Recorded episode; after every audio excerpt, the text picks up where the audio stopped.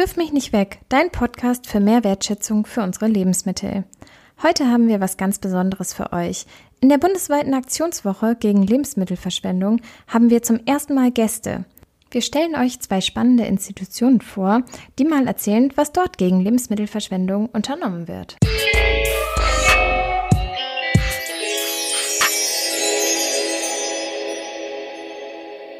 Hallo zusammen, hier sind wieder Claudia und Caro von Wirf mich nicht weg.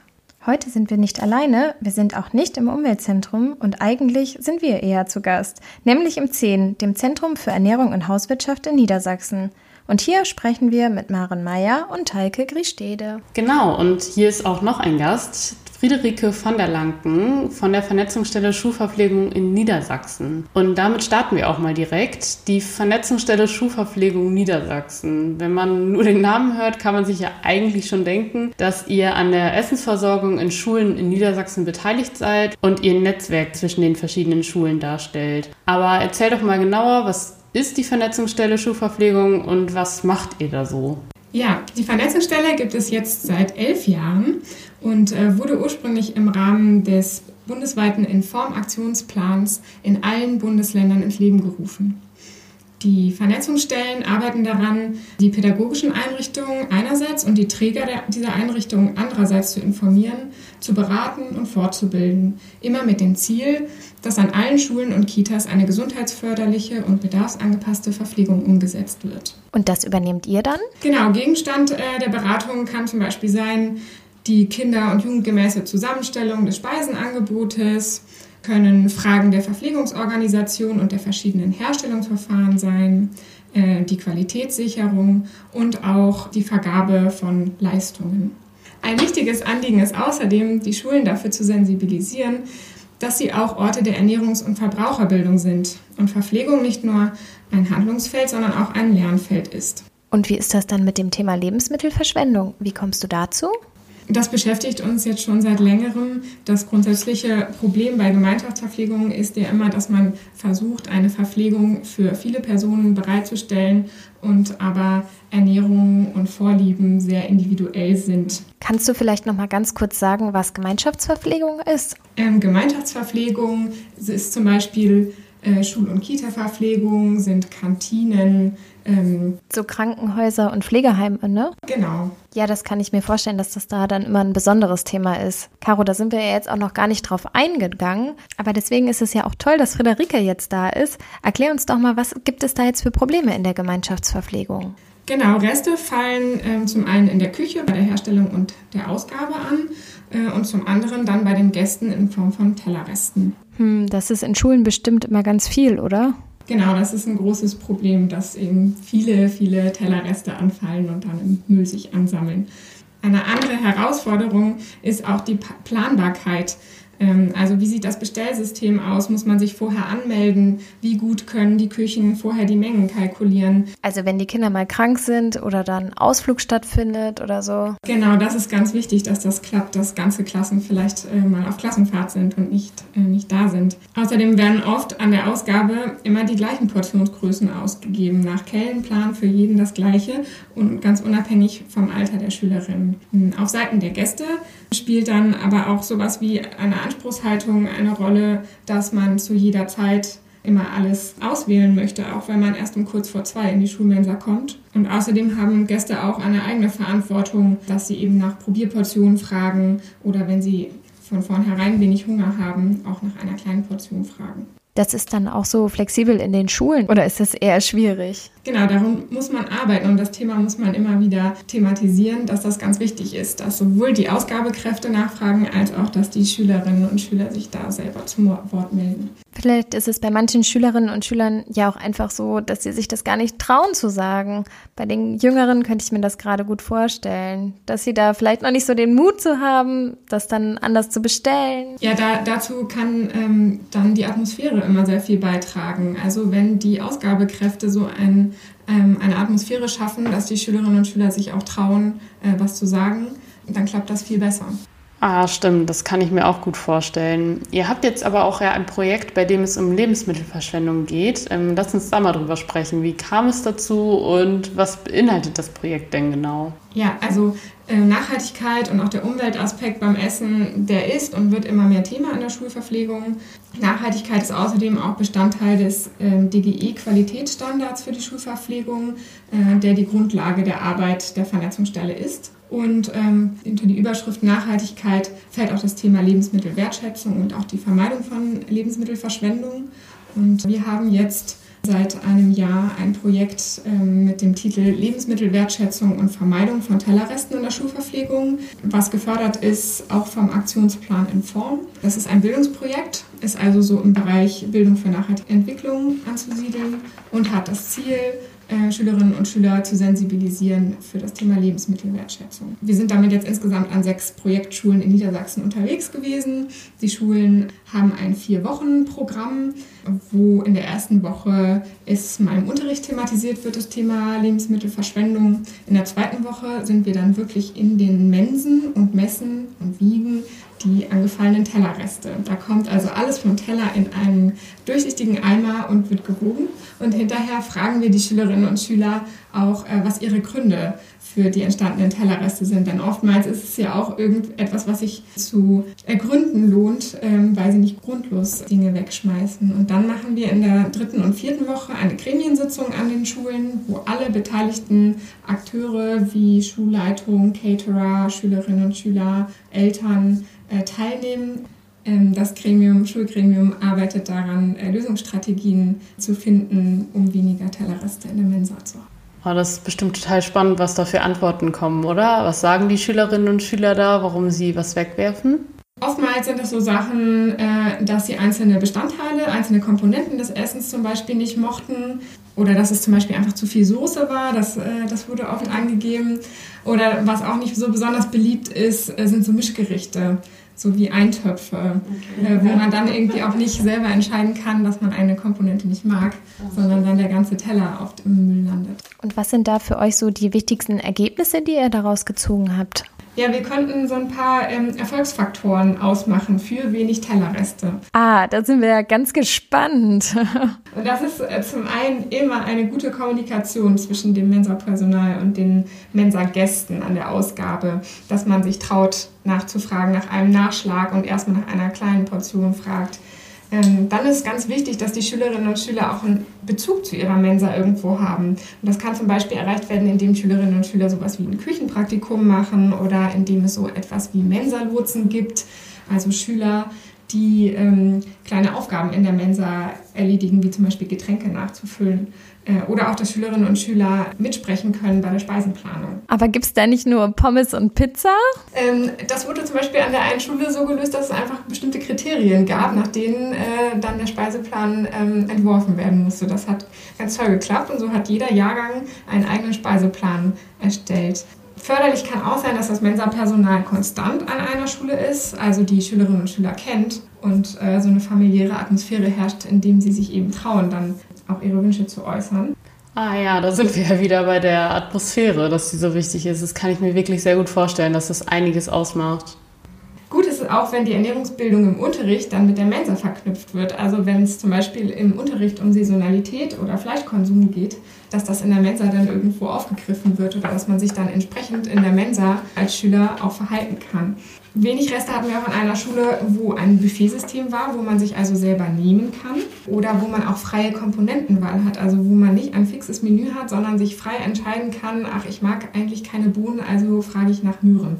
Außerdem ist gut, wenn Lehrer und Schulleitung selber auch gerne in der Mensa essen. Das merken die Schülerinnen dann immer sofort, dass das ein gutes Essen ist und dass sie nicht dort abgespeist werden.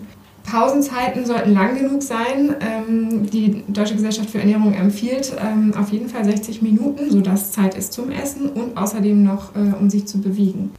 Ja, ich kann mir auch vorstellen, dass gerade bei einer bedarfsgerechten Ausgabe es ja auch länger dauert, weil man dann ja entweder noch kommuniziert, was man haben möchte, oder halt bei zum Beispiel einem Buffetsystem dann sich halt selber nimmt und sich selber entscheidet. Mm, dann nimmt man halt nicht einfach den fertig angerichteten Teller. Allein dafür ist bestimmt eine längere Pause auch schon gut, oder? Genau, wenn man nicht zu sehr unter Zeitdruck steht.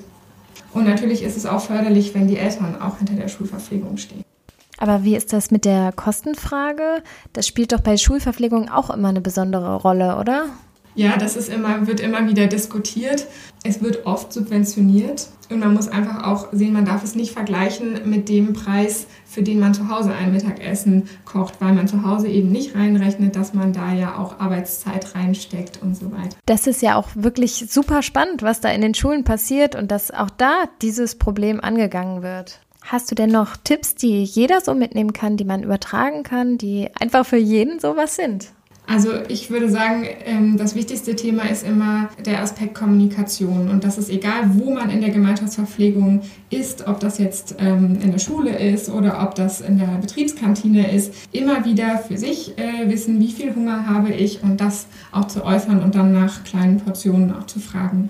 Außerdem hat die Vernetzungsstelle Schulverpflegung im November ähm, eine Aktion, die Tage der Schulverpflegung. Da können sich auch wieder Schulen aus ganz Niedersachsen anmelden und Tellerreste-Messungen durchführen. Und sie bekommen dafür Materialien, äh, wie zum Beispiel ein großes Poster von uns gestellt. Solche Messungen sind ja wirklich spannend, weil man einfach direkt sieht, was im Müll landet und direkt auch damit konfrontiert ist. Also im Alltag wird es ja oft gar nicht so wirklich reflektiert und da sieht man es dann direkt. Ich glaube, das kann auch jeder so zu Hause unbedingt mal machen, dass man sich so ein Restetagebuch macht und einfach mal guckt, wie viel werfe ich tatsächlich weg. Sonst sagt man ja immer, ah, ich werfe ja irgendwie gar nichts weg. Aber sich das dann mal bewusst zu machen und aufzuschreiben, das ist wirklich gar keine schlechte Idee. Wo kann man sich denn dann weiter mal über das Projekt informieren? Das sind mit Sicherheit ja auch Ergebnisse, die auch für andere Bundesländer interessant sind, die man da übertragen kann. Auf jeden Fall auf unserer eigenen Homepage äh, www.dgefesch-ni.de. oh, das ist kompliziert. Das verlinken wir nochmal in den Show Notes. Super. Genau, da gibt es die Projektergebnisse. Ähm, außerdem gibt es die Bundesinitiative Zu gut für die Tonne. Die Homepage Zu gut für die Tonne, das Wort einfach in eins durchgeschrieben. Ähm, und was ich noch empfehlen wollte für Caterer, sehr interessant, gibt es die Seite www.küchenmonitor.de von der Verbraucherzentrale NRW. Und da kann man als Caterer die Speiseabfälle messen und auswerten. Also so ein bisschen auch einbeziehen, das, was wir jetzt in unserem Bildungsprojekt nicht mit angeschaut haben, was passiert denn in der Küche und wie viele Reste fallen denn in der Küche auch an. Ja, super spannend. Vielen Dank für den Einblick. Und jetzt haben wir ja schon erzählt, dass wir heute im 10 sind. Und da fragen wir jetzt mal unsere Gastgeber, was ist das 10? Was macht ihr hier so? Und was habt ihr mit dem Thema Lebensmittelverschwendung zu tun? Vielleicht stellt ihr euch auch noch mal ganz kurz vor. Ja, herzlich willkommen bei uns in den Räumlichkeiten des Zehns für Ernährung und Hauswirtschaft Niedersachsen, kurz ZIN genannt. Freuen uns, dass Sie heute zu uns gekommen sind, um die Aufnahme hier durchzuführen. Ja, wir sind ein Team aus sechs Personen hier im Zehn und heute bei dem Podcast sind wir mit zwei Personen dabei. Mein Name ist Talke Christide. Ich bin als Assistentin der Leitung des Zehns hier dabei und habe auch den Schwerpunkt der Lebensmittelwertschätzung und Lebensmittelverschwendung. Sehr schön. Und wer ist noch da? Ja, hallo, auch von mir. Ähm, mein Name ist Maren Meyer. Ich bin hier im 10 angestellt als Fachreferentin im Bereich Ernährung. Und da gibt es ja ganz viele Schnittstellen auch zum Thema Lebensmittelwertschätzung und Lebensmittelverschwendung, sodass ich da auch immer ganz gerne und eng mit meiner Kollegin zusammenarbeite. Okay, und was hat das 10 jetzt mit dem Thema Lebensmittelverschwendung zu tun? Ja, also das 10, das ist ja das Zentrum für Ernährung und Hauswirtschaft in Niedersachsen. Das ist seit dem 1. Oktober letzten Jahres offiziell eröffnet worden. Also wir sind noch gar nicht so lange dabei und jetzt fast ein Jahr am Start. Das 10, das ist auf Initiative des Niedersächsischen Ministeriums für Ernährung, Landwirtschaft und Verbraucherschutz entstanden und war auch Teil der Koalitionsvereinbarung, was jetzt dann im letzten Jahr mit unserer Eröffnung dann ja auch verwirklicht wurde.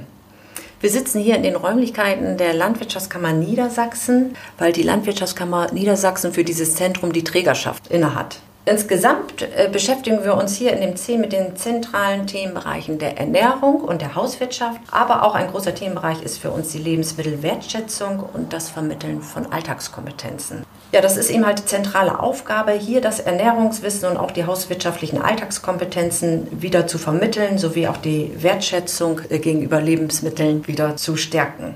Ja, und da ist ja auch schon dann direkt der Punkt. Also Lebensmittelverschwendung hängt ja auch immer direkt mit dem Thema Lebensmittelwertschätzung zusammen. Jetzt läuft aber ja gerade auch die bundesweite Aktionswoche gegen Lebensmittelverschwendung und ihr koordiniert das ja für Niedersachsen, richtig?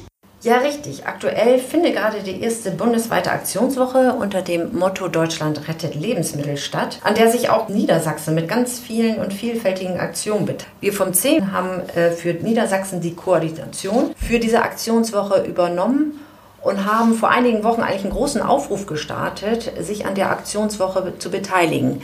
In Niedersachsen gibt es ja ganz, ganz viele Akteure, die im Bereich Lebensmittelverschwendung und Lebensmittelwertschätzung arbeiten. Und hier haben wir einfach mal nach Ideen und Maßnahmen gefragt, was eigentlich schon aktuell läuft, was durchgeführt wird und ob die Interesse haben, ihre Aktion in der Aktionswoche vorzustellen. Und was gab es denn so für spannende Aktionen? Vielleicht kannst du mal ein, zwei nennen ganz viele und spannende Aktionen. Äh, einige beteiligen sich mit einer Malaktion für Kinder. Auch eine Kantine ist dabei, die einen Speiseplan daraufhin ausgerichtet hat, nachhaltig, saisonal und auch ein regionales Angebot äh, ihren Gästen und ihren Mitarbeitern zu geben und sind eigentlich auch immer dabei, das transparent zu machen für ihre Gäste, wie sie den Speiseplan zusammenstellen. Die haben auch von drei Gerichten auf zwei nochmal runtergebrochen, um einfach nicht eine große Menge anzubieten und eben halt auch aufzeigen, wo diese Lebensmittel herkommen. Dann gibt es ganz, ganz tolle ähm, Informationsstände im Rahmen der Aktionswoche, sei es in, in, Supermärkten, in großen Einkaufsläden oder auch auf Wochenmärkte, die über das Thema einfach informieren und aufklären. Eine Aktion ist dabei, die haben sogar einen, Kühlschrank mit in den Supermarkt transportiert, um einfach aufzuzeigen, wie man im Kühlschrank richtig lagert und wie man den richtig bestückt, wo die leben. Es gibt ja im Kühlschrank verschiedene Kühlzonen und wie man diesen dann eben halt richtig einrichtet und bestückt. Ja, wirklich super wichtiges Thema. Haben wir jetzt ja auch schon öfter im Podcast hier angesprochen. Wie lagert man Lebensmittel richtig? Wo ist da was? So am richtigen Ort, am richtigen Ort im Kühlschrank. Das ähm, ist immer wieder interessant, auch für alle Beteiligten habe ich das Gefühl, weil doch einfach nur nicht alle wissen, dass es da so diese unterschiedlichen Temperaturzonen gibt. Richtig und dass vielleicht auch nicht jedes Gemüse dafür geeignet ist oder auch eben halt nicht jede Obstsorte oder auch was zusammengehört oder gelagert werden darf oder auch nicht. Es gibt immer wieder so ein Aha-Erlebnis ja. dabei und ich glaube, jeder nimmt was mit und vor allem kommt man auch nett dadurch ins Gespräch über diese Thematik. Genau, das war jetzt Niedersachsen. Aber in der bundesweiten Woche laufen ja auch überall ganz viele Aktionen. Wo kann man sich denn darüber informieren? Ja, bundesweit kann man über die Seite www.deutschland-rettet-lebensmittel.de reingehen und dort werden die ganzen vielfältigen und interessanten Aktionen aufgeführt und sind auch entsprechend der Bundesländer sortiert. Ah, sehr gut. Dann kann man wirklich auch gucken, was bei sich vor Ort stattfindet. Und es gibt ja auch ganz viele Online-Aktionen, wo man dann teilnehmen kann, richtig? Ja, richtig. Da sind auch einige Online-Aktionen dabei. Da sind Vorträge, Webseminare dabei, auf die man sich mit aufschalten, zuschalten kann und sich da eben halt ein Bild machen kann, beziehungsweise viele Informationen zum Thema Lebensmittelwertschätzung, Lebensmittelverschwendung erhalten kann. Ja, super. Wir sind zwar jetzt ja schon mitten in der Woche drin, aber vielleicht könnt ihr, unsere Hörerinnen und Hörer, euch mal durchklicken und es gibt bestimmt noch ganz interessante Sachen, die ihr mitmachen könnt. Und die Woche läuft ja auch noch vom 22. bis zum 29. September und ich meine, Lebensmittelwertschätzung und gegen die Verschwendung ist ja auch einfach das ganze Jahr über Thema. Es hört nicht nach dieser Woche auf, ein wichtiges Thema zu bleiben. Das ist einfach, dass man mit vielen Aktionen in dieser Woche gerade für das Thema sensibilisieren möchte. Aber richtig, es hört nicht nach der Woche auf. Es ist ein Thema, was uns schon länger begleitet, was uns weiter begleiten wird und wo wir das ganze Jahr hingucken. Ja, und ihr koordiniert aber ja nicht nur die Aktionen hier für Niedersachsen, sondern ihr habt euch auch selber an der Aktionswoche beteiligt. Wir haben ja vorher schon mal im Podcast auf die Aktion mit dem gelben Band hingewiesen und das ist ja wirklich eine super Aktion, um Lebensmittel vor der Tonne zu retten. Aber erzähl doch du mal, wie ist es dazu gekommen und was bedeutet das gelbe Band an den Bäumen? Genau, dazu kann ich euch gerne noch ein bisschen nähere Informationen geben. Und zwar war es uns einfach ganz wichtig, nicht nur diese Aktionswoche in Niedersachsen zu koordinieren, sondern auch vom 10 mit einer eigenen Aktion ein Zeichen für mehr Lebensmittelwertschätzung zu setzen. Auf das Projekt sind wir eigentlich aufmerksam geworden, da es im letzten Jahr bereits im Landkreis Esslingen in Baden-Württemberg durchgeführt wurde und in diesem Jahr ähm, tatsächlich mit dem Bundespreis von Zu gut für die Tonne ausgelobt wurde und eben als vorbildhaftes Projekt gezeigt wurde. Und da haben wir uns gesagt, Mensch, das ist eine tolle Aktion, die wir auch für Niedersachsen gut sehen und ähm, haben uns dann direkt an die Organisation gemacht. Und was bedeutet jetzt so ein gelbes Band an den Obstbäumen? Genau, ein gelbes Band zeigt nun, dass an diesem Baum oder Strauch das Obst von jedem kostenlos und ohne Rücksprache für den eigenen Bedarf geerntet werden darf. Das heißt, dass in den vergangenen Wochen sich viele Obstbaumbesitzerinnen bei uns gemeldet haben, die gesagt haben, unsere Ernte ist so viel, wir schaffen das gar nicht alleine oder wir können es aus zeitlichen Gründen gar nicht mehr bewerkstelligen und wir würden gerne dieses Obst mit anderen auch teilen, damit es nicht unter dem Baum verfault.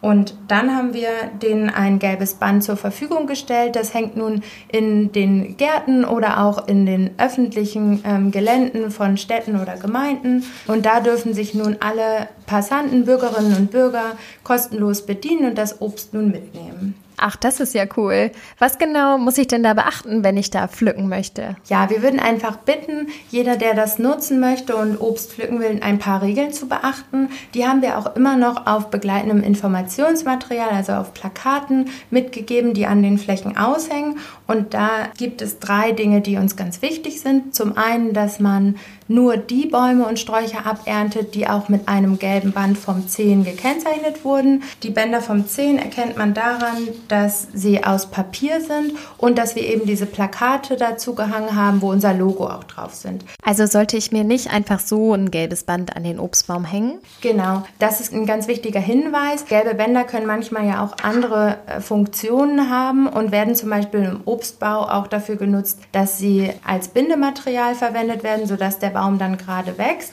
Und wir möchten eben nicht, dass es da zur Verwechslung kommt. Und deshalb ist es wichtig, dass man dann darauf achtet, dass die gelben Bänder eben von uns vom 10 ausgegeben wurden.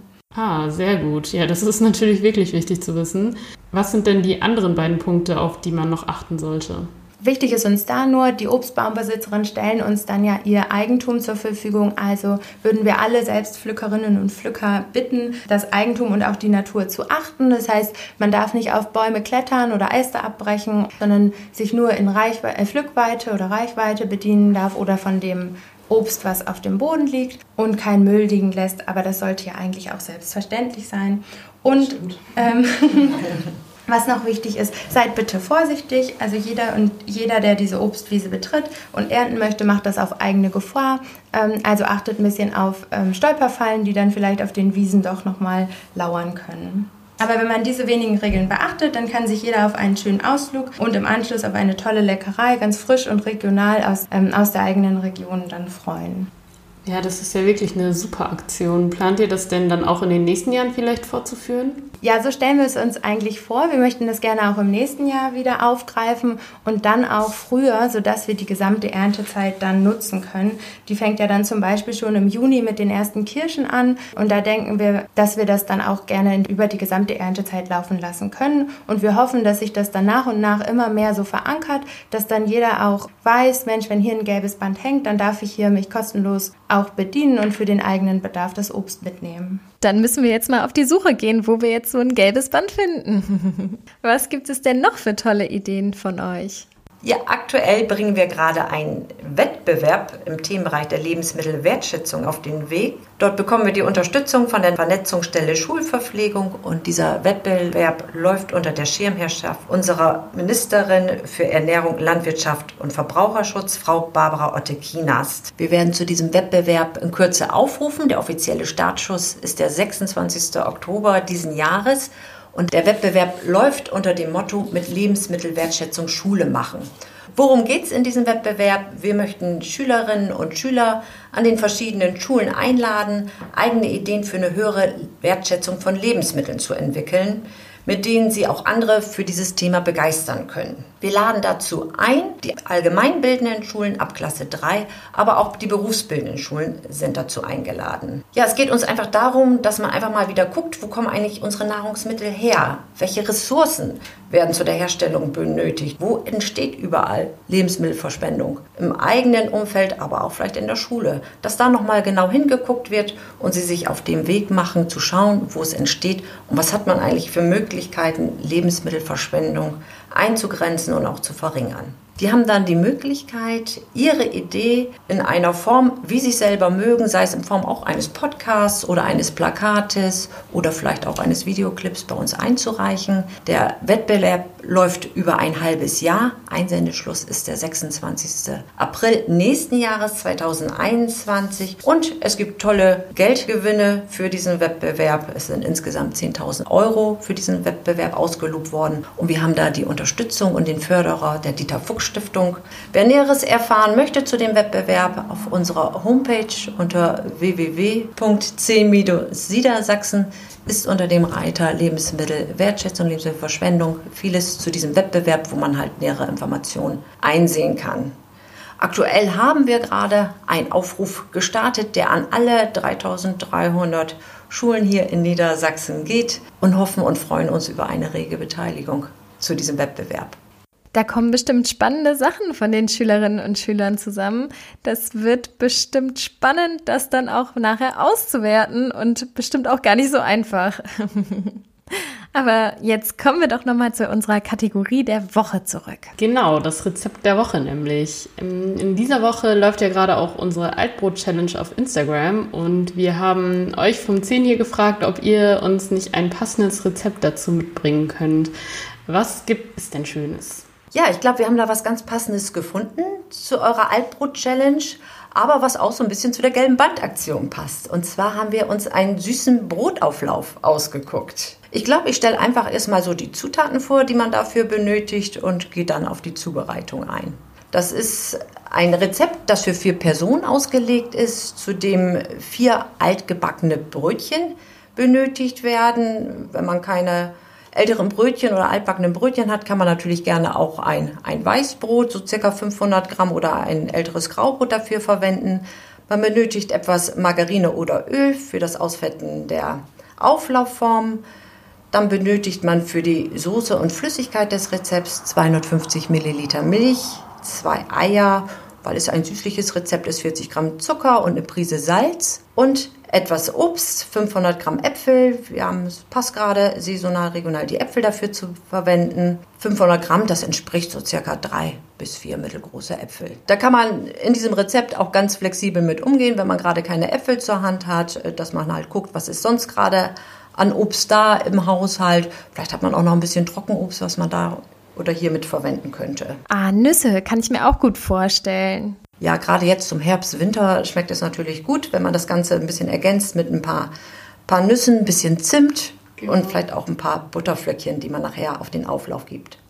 Ja, vielleicht sage ich noch ein bisschen was zur Zubereitung, wie man das Rezept jetzt zubereitet. Ähm, diese altbackenen Brötchen, die müssten erst in Scheiben geschnitten werden. Manchmal ist es ja ein bisschen schwierig, weil sie sehr hart geworden sind. Dann ist es eigentlich eine gute Lösung, wenn man das Brot oder die Brötchen, was man hat, in ein feuchtes Tuch einwickelt, das, das wieder so ein bisschen Feuchtigkeit aufnimmt, dann lassen sich, lassen sich die Brötchen auch etwas besser in Scheiben schneiden. Ja, die Auflaufform sollte eingefettet oder eingeölt werden. Dann benötigt man ja für diesen Auflauf oder muss eine Flüssigkeit, eine Soße herstellen. Dafür verquillt man erst die beiden Eier miteinander und dann gibt man die 200 oder die Milch, den Zucker und Salz dazu und vermischt das Ganze gut. Und zum Schluss nimmt man sich dann die Äpfel vor und schneidet die in feine Scheiben. Wenn man die Vorbereitung alle so getroffen hat, dann fängt man an zu schichten. Man fängt bei dem Schichten an mit den Scheiben Brot oder Brötchen und dann immer abwechselnd eine Schicht wieder Äpfel, wieder eine Schicht Brot, Brötchen, je nachdem, was man genommen hat und wieder Äpfel dann drauflegen und zu guter Letzt den, das abschließt mit einer Schicht Brot oder die Scheibenbrötchen. Dann gibt man die Flüssigkeit, die Eiermilch drüber, lässt das gut einziehen, heizt den Ofen vor auf 180 Grad Ober-Unterhitze. Wenn man Umluft nehmen möchte, geht man 20 Grad niedriger auf 160 Grad und schiebt, wenn der Ofen dann vorgeheizt ist, äh, den Auflauf rein und dieser muss dann insgesamt 40 Minuten abbacken und dann kann man den rausholen und verzehren. Das i-Tüpfelchen ist dann natürlich noch, wenn man so eine kleine Vanillesoße dazu serviert, dann schmeckt das Ganze besonders gut. Oder eine Kugel Vanilleeis kann ich mir auch sehr gut dazu vorstellen. Hört sich echt super lecker an. Und es ist ja wirklich auch so passend, ne? Von euch dann das Fallobst von den Bäumen mit dem gelben Band und bei uns gibt es dann das alte Brot dazu. Einfach perfekt. Das Rezept und das Video, das kommt auch wieder zu Instagram und auch auf unserer Homepage verlinken wir euch dann das Rezept dazu. Vielen, vielen Dank dafür.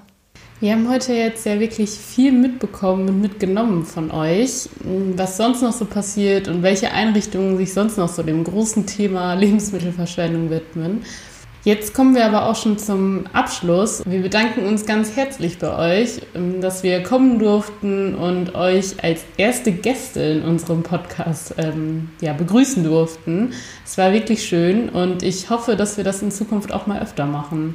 Und es ist auch einfach interessant. Es gibt ja so viele Initiativen, die dann an verschiedenen Punkten ansetzen, Schulverpflegung oder auch, es ist bestimmt auch spannend, in so Krankenhäuser reinzugucken oder Supermärkte zu befragen. Das ist echt, ja, Wahnsinn, was sich da jetzt für neue Möglichkeiten für uns auftun, Caro. Auf jeden Fall. Und es ist auch wirklich einfach schön, sich mit anderen Beteiligten auszutauschen und zu sehen, wer ja was noch gegen Lebensmittelverschwendung alles unternimmt.